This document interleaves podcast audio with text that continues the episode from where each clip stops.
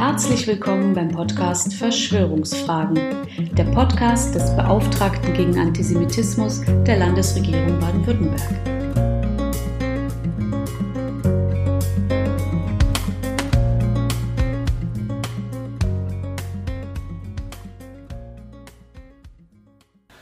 Herzlich willkommen zur dritten Folge des Podcasts Verschwörungsfragen. Vor zwei Wochen, am 15. März 2020, sandte der AfD-Funktionär und einstige Bundestagskandidat Jürgen Sprick per Twitter eine öffentliche Botschaft an den deutsch-jüdischen Pianisten Igor Levit und an mich. Gerade war die berüchtigte Auschwitzen-Aussage des AfD-Anführers Björn Höcke bekannt geworden. Ich hatte das angeprangert, aber auch dafür geworben, nicht nur dem Hass nachzugehen, sondern auch das Gute in unserem Land zu sehen. Angesichts der Absage von Konzerten wegen Covid-19 bot Igor Levit kostenfrei beeindruckende Hauskonzerte mit bald Hunderttausenden Abrufen. Aber der gelernte Elektrotechniker Sprick empörte sich nicht etwa über Björn Höcke und er freute sich auch nicht an der kostenfrei dargebotenen Musik des Pianisten. Nein, er erregte sich darüber, dass ich wegen des Coronavirus meine Twitter-Pause unterbrochen hatte. Und er schrieb, Zitat, Wer einseitigen Hetzern wie Igor Pianist das Wort redet, sollte besser schweigen. Zitat Ende. Nun, so manche Rückmeldung empfinde ich als Auszeichnung. Wenn ich leider auch schon am Spielen der Triangel gescheitert bin, so verbindet mich mit Igor Levit doch nicht nur die Liebe zur Musik, sondern auch der Umstand, dass wir beide für unsere Äußerungen auch Todesdrohungen erhalten haben. Wer sich heute gegen Antisemitismus und Rassismus engagiert, muss leider damit rechnen, vor allem über das Internet Beschimpfungen und auch Drohungen zu erfahren. Und so bekomme ich gerade heute, während der Aufnahme, die Information herein, dass die kommunalen Spitzenverbände mit dem Nationalen Zentrum für Kriminalprävention eine Broschüre herausgebracht haben. Diese soll Kommunalpolitikerinnen und Kommunalpolitiker beim Zitat Umgang mit Bedrohungen und Hass helfen.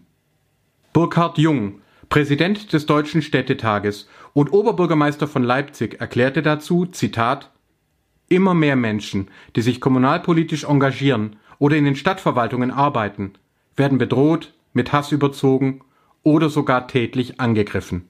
Zitat Ende. Das also ist unsere Realität in Deutschland 2020. Und neu ist daran gar nichts. Auch schon vor 100 Jahren in der Weimarer Republik wurden Demokratinnen und Demokraten angegriffen. Der badische Lernort Zivilcourage und Widerstand hat unter dem Titel Eine Kohlrübe als Kriegsdenkmal auf YouTube ein sehenswertes Motion Comic zu dem Heidelberger Mathematiker Emil Gumbel eingestellt. Dieser war bereits 1919 von Rechtsextremisten massiv bedroht worden weil er mit den Mitteln der Statistik auf die Kriegs- und Hungertoten des Ersten Weltkriegs und auf die von der Justiz oft heruntergespielte rechtsextreme Terrorgewalt verwies. Nach massiven Kampagnen, vor allem der Nationalsozialisten, entzog ihm die Universität schließlich 1932, also noch vor der NS-Machtergreifung, die Lehrerlaubnis. Nein, Geschichte wiederholt sich nicht, doch oft reimt sie sich. Denn damals wie heute wussten Populisten, Rassisten und Antisemitinnen, der Griff nach der Macht beginnt mit der Sprache. Es galt und gilt, für sich selber maximale Meinungsfreiheit einzufordern und gleichzeitig jeden Widerspruch zu diffamieren und zum Schweigen zu bringen. Ich wiederhole das gerne noch einmal. Wann immer Populisten, Rassistinnen, Antisemiten nach der Macht greifen, dann versuchen sie dies immer, ausnahmslos immer durch die Beherrschung der Sprache. Denn die bösartigen Eliten, den Rassenkrieg, die jüdische Weltverschwörung gibt es in der Realität ja gar nicht.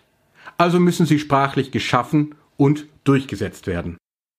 Vor recht genau 100 Jahren, am 13. Februar 1920, hielt Adolf Hitler im Münchner Hofbräuhaus seine Rede Warum wir Antisemiten sind.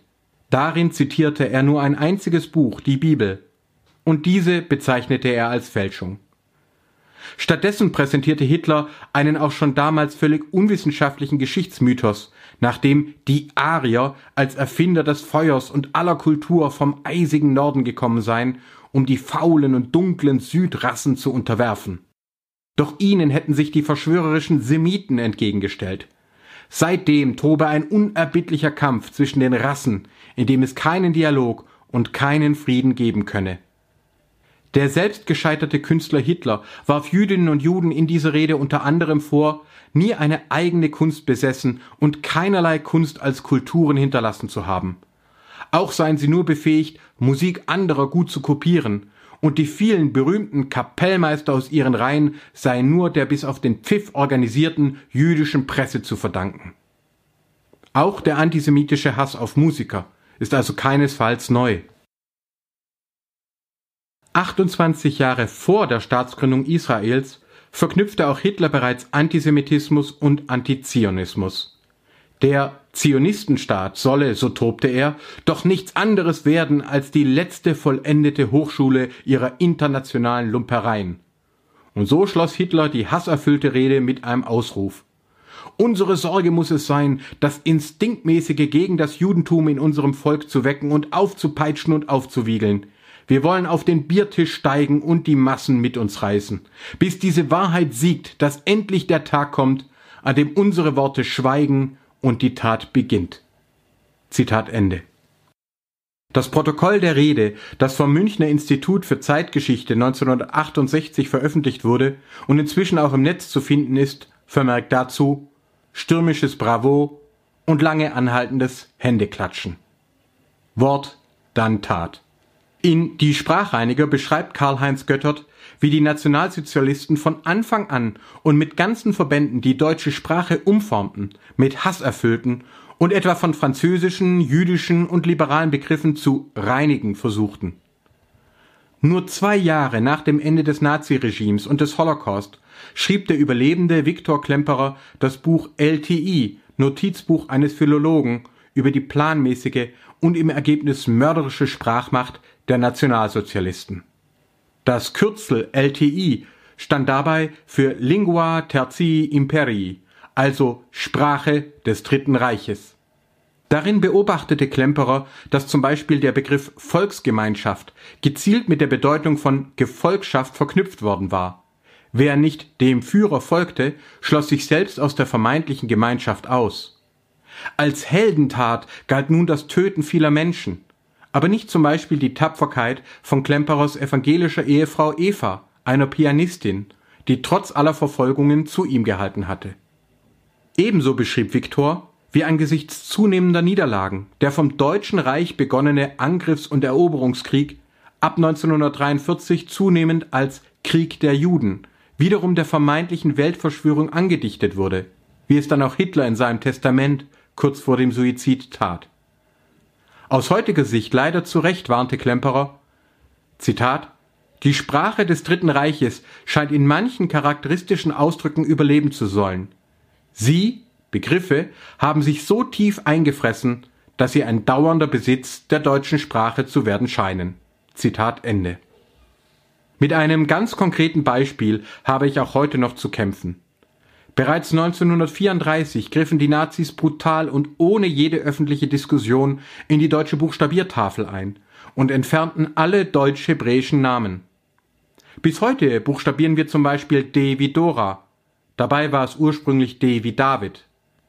Aus S wie Samuel wurde S wie Siegfried und aus N wie Nathan wurde N wie Nordpol. Nathan, der Prophet, der dem König die Stirn bot und der Name der Hauptfigur in Lessings berühmtesten Werk Nathan der Weise. Und stattdessen also Nordpol, das ja nicht einmal ein Name ist, aber nach Hitler eben der Ursprung der angeblichen weißen Urrasse der Arier. Und so steht es bis heute und wird Kindern gelehrt. Auf meinen Vorschlag hin hat das Deutsche Institut für Normung für 2020 eine Reformkommission einberufen. Wir sollen eine Neufassung der Buchstabiertafel beraten. Und noch bevor wir die Arbeit aufgenommen haben, gibt es dazu wütenden Widerstand, den Sie auch auf meinem Blog nachlesen können. Denn sehr viele Menschen haben überhaupt kein Problem damit, dass die Nazis die deutsche Buchstabiertafel ohne Diskussion verändert haben. Aber dass wiederum Demokratinnen und Demokraten offen und transparent die NS-Maßnahmen widerrufen könnten, das bringt sie schon jetzt um den Schlaf oder versetzt sie gar in Wut. Antisemitinnen und Rassisten wussten damals, was sie tun und sie wissen es auch heute ganz genau. Auf das Wort folgt die Tat, auf die Sprache des Hasses folgt die Gewalt. Die Amadeo Antonio Stiftung zählte allein in Deutschland seit der Wiedervereinigung um 1990 bereits über 200 Opfer rechtsextremer Morde. Die streitbare Stiftungsvorsitzende Annetta Kahane widersetzt sich, wie damals Gumbel, Beschwichtigungsversuchen aus Justiz und Behörden. Denn sicher ist, umso mehr Raum Zivilgesellschaft und Staat dem antisemitischen und rassistischen Hass geben, umso mehr Menschen werden auch in Zukunft durch Terror sterben. Viel schlimmer als der Umstand, dass Björn Höcke in Sachsen-Anhalt fast auf den Tag 100 Jahre nach Hitlers Antisemitismusrede feixend vom Ausschwitzen sprach, finde ich persönlich, dass er dafür von seinen Anhängern mit Höcke, Höcke rufen gefeiert wurde. Nicht nur der Geschichtslehrer aus Hessen, sondern auch ein großer Teil seiner inzwischen vom Verfassungsschutz beobachteten Gruppierung berauscht sich längst im Bereich der sprachlichen Radikalisierung. Interessanterweise finden wir die gleiche Fixierung auf die Feindesrede vor dem Mordanschlag auch bereits in den ältesten Texten zum antijüdischen Vernichtungshass in der auch von Hitler geschmähten Bibel. So wird der ägyptische Pharao im zweiten Buch Mose, der den Massenmord an den Hebräern befiehlt, in Vers 1, 8 bis 10 wie folgt eingeführt. Zitat In Ägypten kam ein neuer König an die Macht, der Josef nicht gekannt hatte. Er sagte zu seinem Volk, Seht nur, das Volk der Israeliten ist größer und stärker als wir. Gebt acht, wir müssen überlegen, was wir gegen sie tun können, damit sie sich nicht weiter vermehren. Wenn ein Krieg ausbricht, können sie sich mit unseren Feinden zusammenschließen, gegen uns kämpfen und sich des Landes bemächtigen. Zitat Ende. Eine Feindesrede, ein Verschwörungsvorwurf, dann die Morde. Das gleiche auch noch einmal im Buch Esther, das nicht nur eines der interessantesten Bücher der Heiligen Schrift und Grundlage des beliebten Purimfestes ist, sondern sich auch auf die Autorenschaft einer Frau beruft. Auch schon nach diesem Bericht flüstert der Feind der Juden Haman dem persischen König ein, Esther 3, 8 bis 9, es gibt ein Volk, das über alle Provinzen deines Reiches verstreut lebt, aber sich von den anderen Völkern absondert. Seine Gesetze sind von denen aller anderen Völker verschieden, auch die Gesetze des Königs befolgen sie nicht. Es ist nicht richtig, dass der König ihnen das durchgehen lässt. Wenn der König einverstanden ist, dann soll ein schriftlicher Erlass herausgegeben werden, sie auszurotten. Dann kann ich den Schatzmeistern zehntausend Talente Silber übergeben und in die königlichen Schatzkammern bringen lassen. Auch der christliche Antisemitismus funktionierte von Anfang an über sprachliche Konstruktionen, wie dem absurden Vorwurf des Gottesmordes, nicht etwa gegenüber Rom, sondern gegenüber Jüdinnen und Juden. Dem islamischen Propheten Mohammed wurden nach seinem Tod reihenweise buchstäblich mörderische antijüdische Aussagen, Hadithe, in den Mund gelegt. Auf diese sowie auf einige spätere Koranverse berufen sich sunnitische und schiitische Antisemiten, etwa der Hamas und der Hisbollah, bis heute. Auch bei religionskritischen Philosophen wie Voltaire und Schopenhauer finden wir dann die polemische Gegenüberstellung der indisch hochkastigen Arier einerseits mit den vermeintlich betrügerischen Semiten andererseits. Rassistische und esoterische Antisemiten wie Adolf Hitler konnten all diese Sprachbilder und Verschwörungsmythen dann aufgreifen und zu einem mörderischen Verschwörungsglauben zusammenbinden. Dieser funktionierte nie durch überprüfbare Logik, sondern immer nur durch das laute, brüllende Beschwören des absolut gesetzten Feindbildes. Und der Hass der Antisemiten lebt noch immer in unserer Sprache weiter. Auch heute noch denken sich die wenigsten Deutschen etwas dabei, wenn sie N wie Nordpol buchstabieren. Wir haben es ja so gelernt. Können wir es überhaupt schaffen, den Nathan wiederzubekommen? Oder wird es den Rassistinnen und Antisemiten gerade auch über das Internet gelingen, einerseits so zu tun, als sei die Sprache doch harmlos und nicht der Beachtung und Reform wert, und sie andererseits weiter zu besetzen und zu vergiften? In der letzten Podcast-Folge ging es um den zentralen Begriff des Semitismus, der in jeder Erwähnung vom Antisemitismus mitschwingt. Wer immer noch glaubt, bei Semiten handele es sich um eine Rasse aus Juden und Arabern, wird bereits mitten in den Sumpf von Rassismus und Antisemitismus geführt.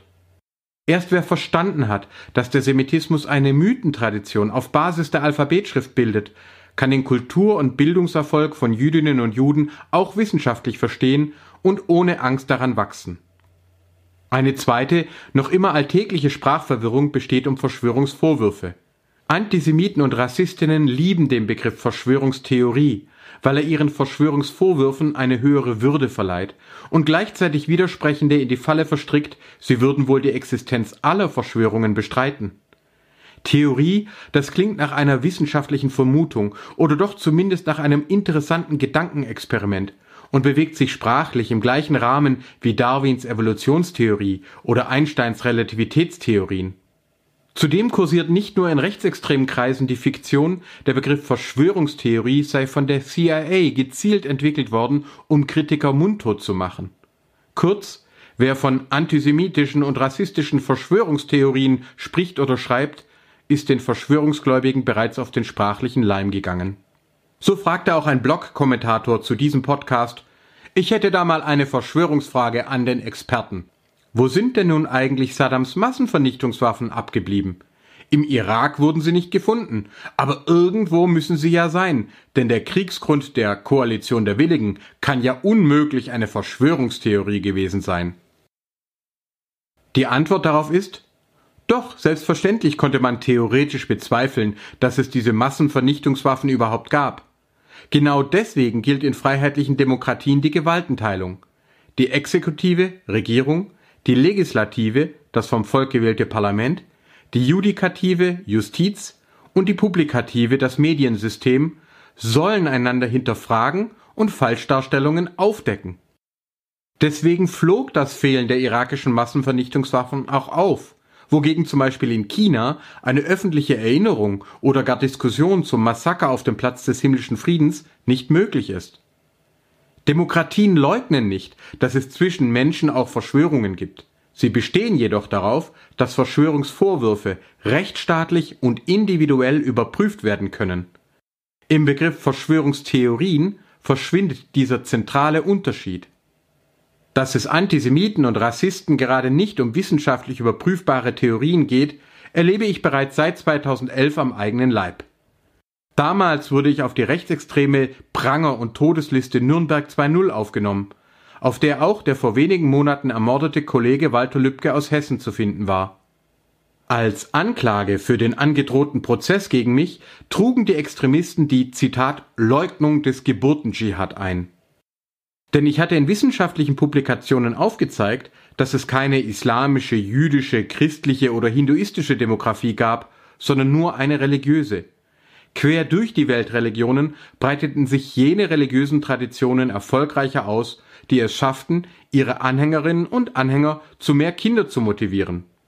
Außerordentlich kinderreiche Religionsgemeinschaften wie die christlichen Hutterer, die Old Order Amish und die Mormonen sowie die jüdischen Haredim, oft Ultraorthodoxe genannt, hatten sich in der islamischen Welt mangels Religionsfreiheit aber kaum bilden können.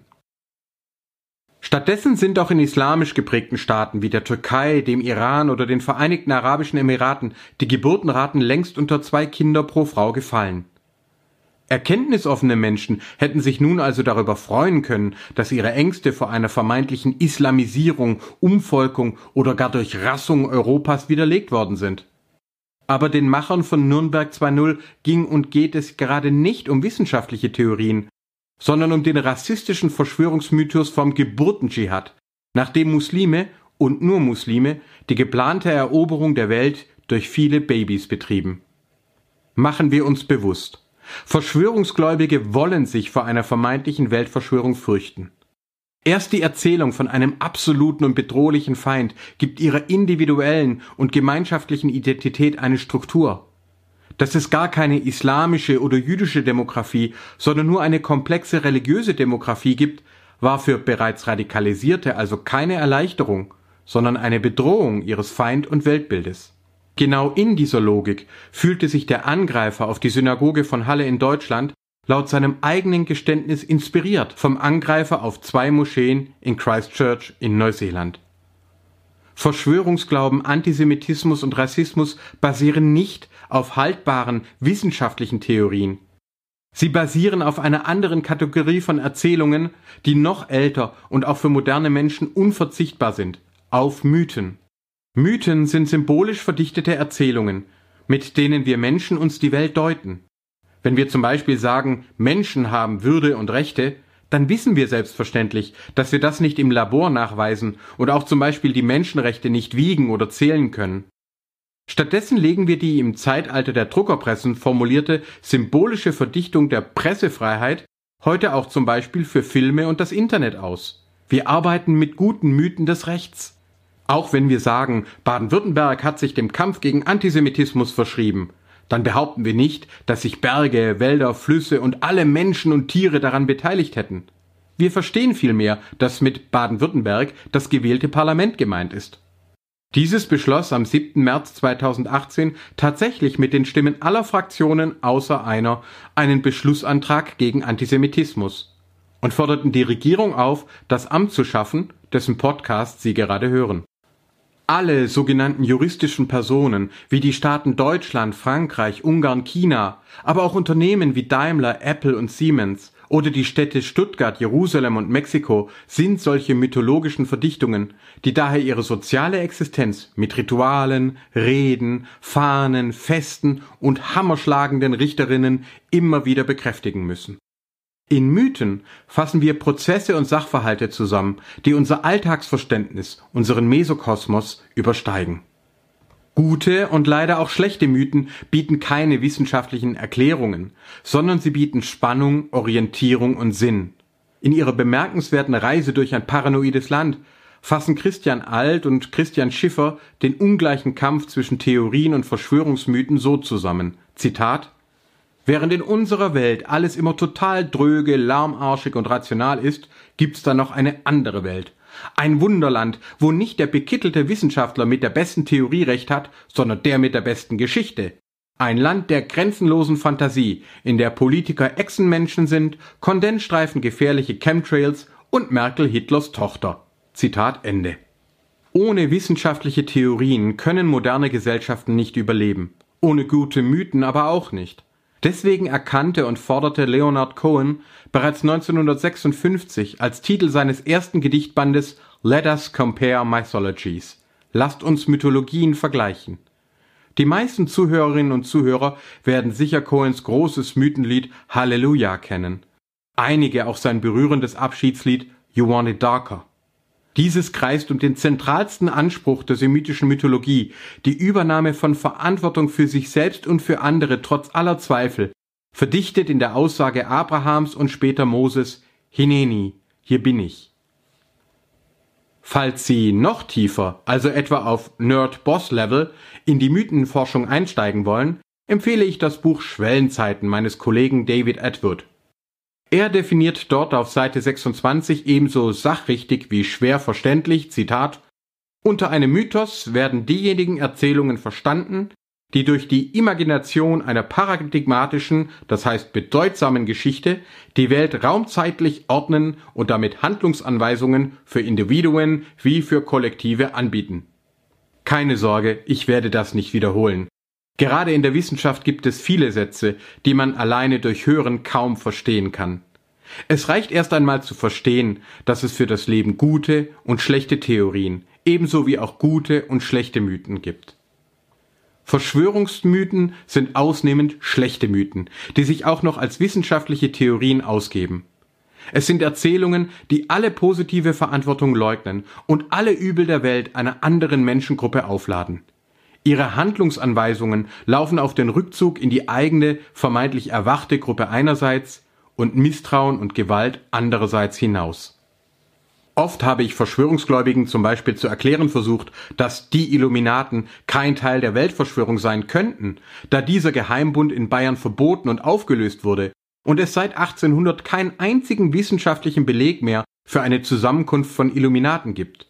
Doch die Antwort darauf lautete stets, da sehen Sie mal, wie gut die sind. Verschwörungsmythen sind nicht mehr von außen überprüfbar, weder durch Justiz noch durch Medien, nicht durch parlamentarische Ausschüsse und auch nicht mehr durch Wissenschaft. Nach einer aktuellen Umfrage aus Budapest bejahen inzwischen 44 Prozent der Ungarinnen und Ungarn den antisemitischen Mythos, die Juden wollen die Welt beherrschen. Nur noch 24 Prozent widersprechen dem. Sogenannte Relativitätskritiker halten auch 100 Jahre nach ihrer spektakulären wissenschaftlichen Bestätigung durch britische Forscher daran fest, dass die Relativitätstheorie des deutschen Juden Albert Einstein nur das Ergebnis einer weltweiten Physikerverschwörung sein könnte. Kein Zweifel, ohne zugleich seriöse wie auch mutige Wissenschaftserklärer wie Harald Lesch wäre das deutsche Internet auch für die Physik ein sehr finsterer Ort. Und weil ihnen der reale Donald Trump noch nicht radikal genug ist, steigern sich derzeit abertausende Anhängerinnen und Anhänger des QAnon-Verschwörungsmythos um einen anonymen Twitterer in eine wahnhafte Verschwörungswelt hinein.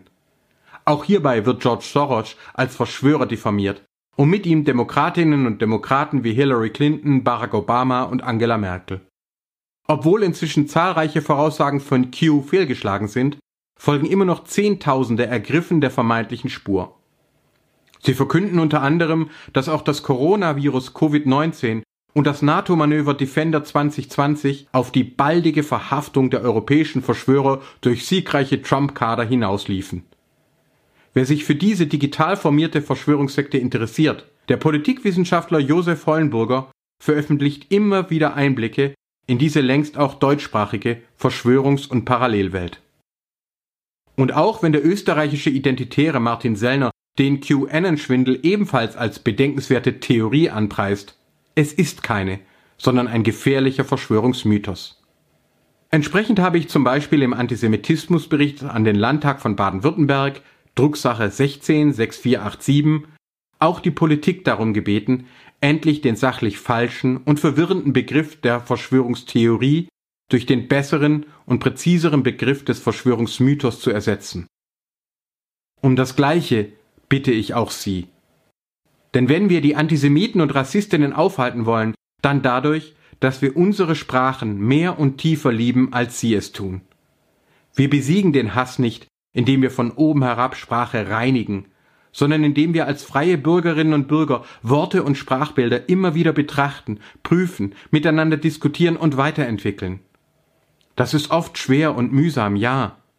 Doch wir können dazu Bücher lesen, statt sie zu verbrennen. Wir können auf andere zugehen, statt sie zu bedrohen. Wir können uns über Kunst, Musik und Bildung freuen, statt einander zu beneiden. Wir können Demokratie und Wissenschaften feiern, ohne ihre Grenzen zu leugnen. Wir können all das, wenn wir erkennen, falsche, irreführende, hasserfüllte Sprache war und ist die Basis jedes Rassismus und Antisemitismus. Mut machen können dabei Menschen wie Igor Levit und auch Leonard Cohen. Dieser widmete sein erwähntes Mythologiebuch übrigens nicht dem pseudo-arisch verbrämten Nordpol, sondern seinem Vater namens Nathan. Und wie immer müssen Sie all das Gesagte nicht alleine mir glauben, sondern können es an vielen Stellen nachhören oder lesen. Einen großartigen Vortrag über digitalen Antisemitismus in der Gegenwart von Alexa und Alexander Waschkau, den Podcastern von Hoaxilla, finden Sie auf dem YouTube-Kanal von Skeptics in the Pub Köln. Die Rhetorik und Gefahr der Feindes- und Verschwörungsrede zeigt Reinhard Olschanski in Der Wille zum Feind. Wie sich gerade auch Rechtsextremisten digital und global vernetzen, beschreibt Caroline Schwarz in ihrem Werk Hasskrieger. Und einen Einblick in die sprachlichen und symbolischen Auseinandersetzungen zwischen semitischen und antisemitischen Mythen schon in der Bibel bietet Gabriel Strenger in seinem Buch Jüdische Spiritualität in der Tora und den jüdischen Feiertagen. Einen umfassenden Einblick in die Judaistik, die wissenschaftliche Forschung zum Judentum, bietet das Handbuch Jüdische Studien, herausgegeben von Christina von Braun und Michael Brumlik. Ihnen allen herzlichen Dank für Ihre Aufmerksamkeit und also Ihr Hineni oder wie man im Netz sagt, Hashtag Ich bin hier.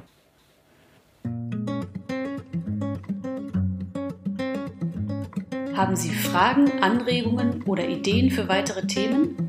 Dann schreiben Sie uns gerne unter beauftragter-gegen-antisemitismus.stm.bwl.de. Bis zum nächsten Mal.